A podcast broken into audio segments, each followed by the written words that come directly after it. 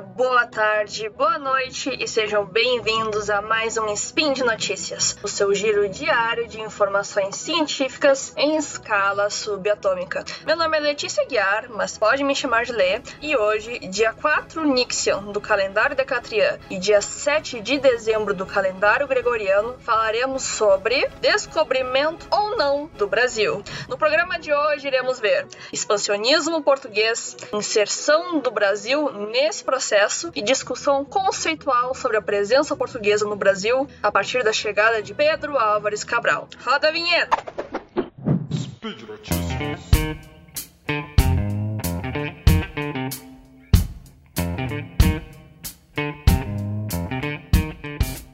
Já faz um tempo que eu participo aqui do Spin de Notícias falando sobre educação, mas para quem não sabe, eu também sou professora de história. Então achei que estava no momento propício para a gente poder falar sobre um assunto que é uma polêmica no meio historiográfico. Ou seja, entre os historiadores, suas pesquisas, suas conclusões, seus argumentos sobre o que, que foi, o que, que significa o descobrimento do Brasil. Em primeiro lugar, a gente tem que entender qual o local desse descobrimento dentro da história mundial e mais especificamente dentro da história portuguesa, pois é claro, fomos colonizados por Portugal. Nisso, eu te apresento então o conceito de expansionismo, que é a tendência para a expansão de território, domínios, controle sobre outros lugares e outros povos. Sendo assim, o expansionismo português, desde suas origens, foi pautado por interesses comerciais, militares e evangelizadores. Com as movimentações políticas e econômicas dos séculos 14 e 15, para quem precisa de uma ajuda com isso, ali por 1300 e 1400, os portugueses voltaram-se para as novas rotas do mercado de especiarias advindas do Oriente. Vocês estão ligados que é especiaria? Certeza que vocês estudaram isso no ensino fundamental. Nativas da Ásia, o consumo de produtos como a pimenta do reino, cravo, canela e noz moscada foi desenvolvido a partir das cruzadas, se tornando extremamente valorizadas com preços altíssimos. Lembrando que não só deixava a comida com gosto melhor, mas ajudava a conservar. Imagina num tempo que não tinha congelador.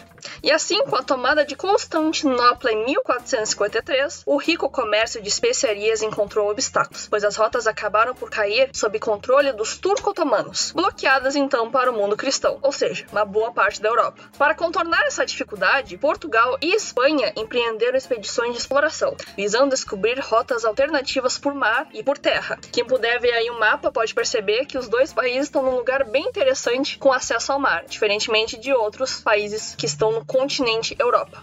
Dessa maneira, essa procura por um novo caminho para ter acesso ao mercado oriental levou as frotas marítimas a circundarem o continente africano, fazer a volta, onde Portugal instalou feitorias por seu litoral, de forma a estabelecer pontos estratégicos para uma colonização futura. Em 1470, os portugueses encontram o que seria então seu maior experimento para atividades futuras de colonização, a ilha de São Tomé, na costa da África. Desenvolvendo seu processo de organização interna, escravidão, técnicas de produção em especial do açúcar, a colonização das ilhas deixou um legado de enriquecimento europeu, tanto de conhecimento sociopolítico como de lucros. Assim, Portugal entra simbolicamente na era moderna, dando início ao que se tornaria um dos maiores impérios coloniais. Tendo em vista a produção açucareira que floresceu no Mediterrâneo, a monarquia portuguesa atentou-se com o potencial do açúcar. Plantadas primeiramente na ilha de Madeira, as mudas de cana definiram uma época de prosperidade econômica, com forte presença do processo escravista como produtor de mão de obra. Tendo a experiência prévia, o conhecimento de como comercializar e distribuir o produto,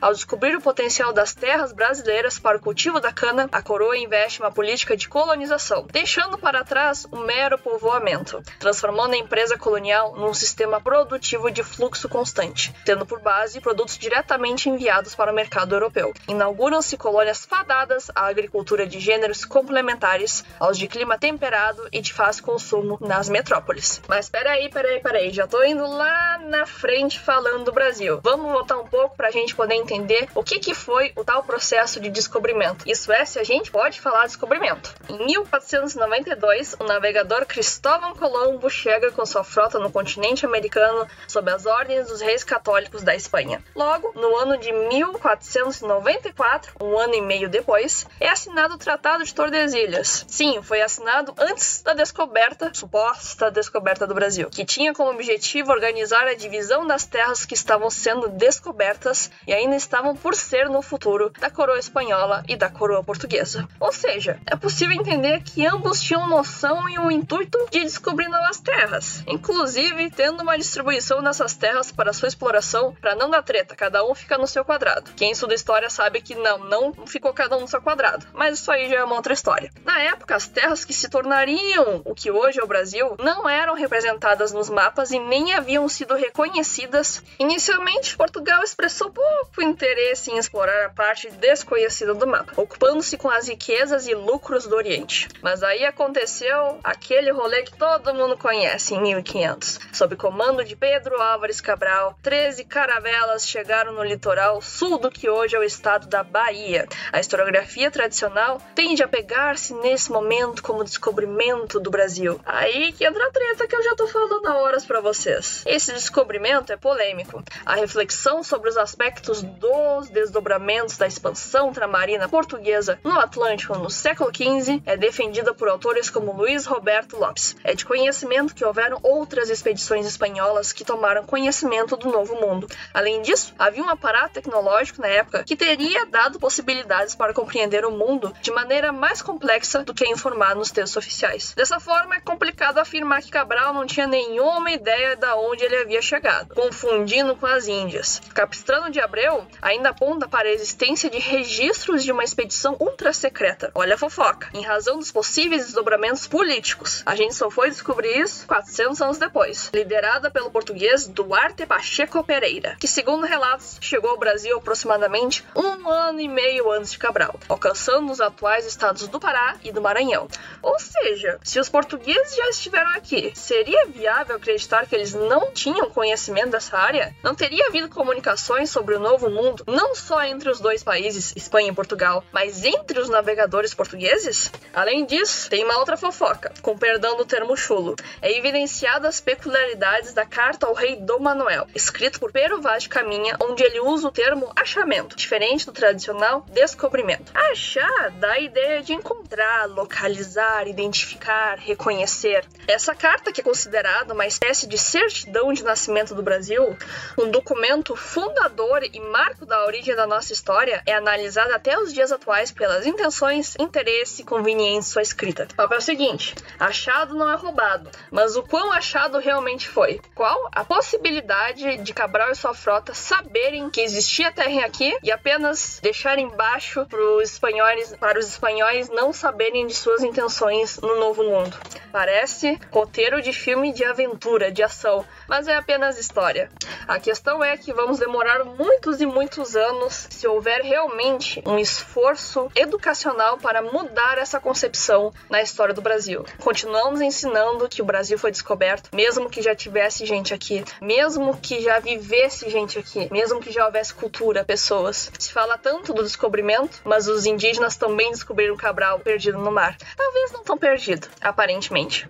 Quem se interessou pelo assunto, eu recomendo muito ler Brasil, uma biografia da Lilia Moritz Schwartz e Heloísa Murgiel Starling. É incrível. Um livro de um livro de fácil leitura, fácil entendimento, mas que não afeta em nada a sua qualidade, que é 10 de 10, vai se tornar um clássico da historiografia brasileira. Anota aí que eu tô te dizendo. Por fim, quero desejar aos ouvintes um feliz Natal e um próspero ano novo. Espero encontrar vocês aqui ano que vem. E por hoje é só. Lembro que todos os links comentados estão no post. E deixe lá também seu comentário, elogio, crítica, declaração de amor, pedido de socorro ou forma predileta de dominar o mundo. Lembro ainda que esse podcast só é possível acontecer por conta de seu apoio no patronato do SciCast, no Patreon, Padrim e PicPay. Um grande abraço e até a próxima!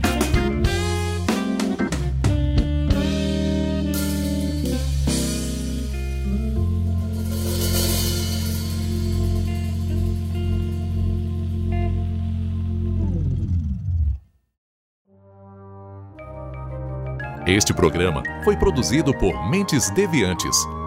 deviante.com.br.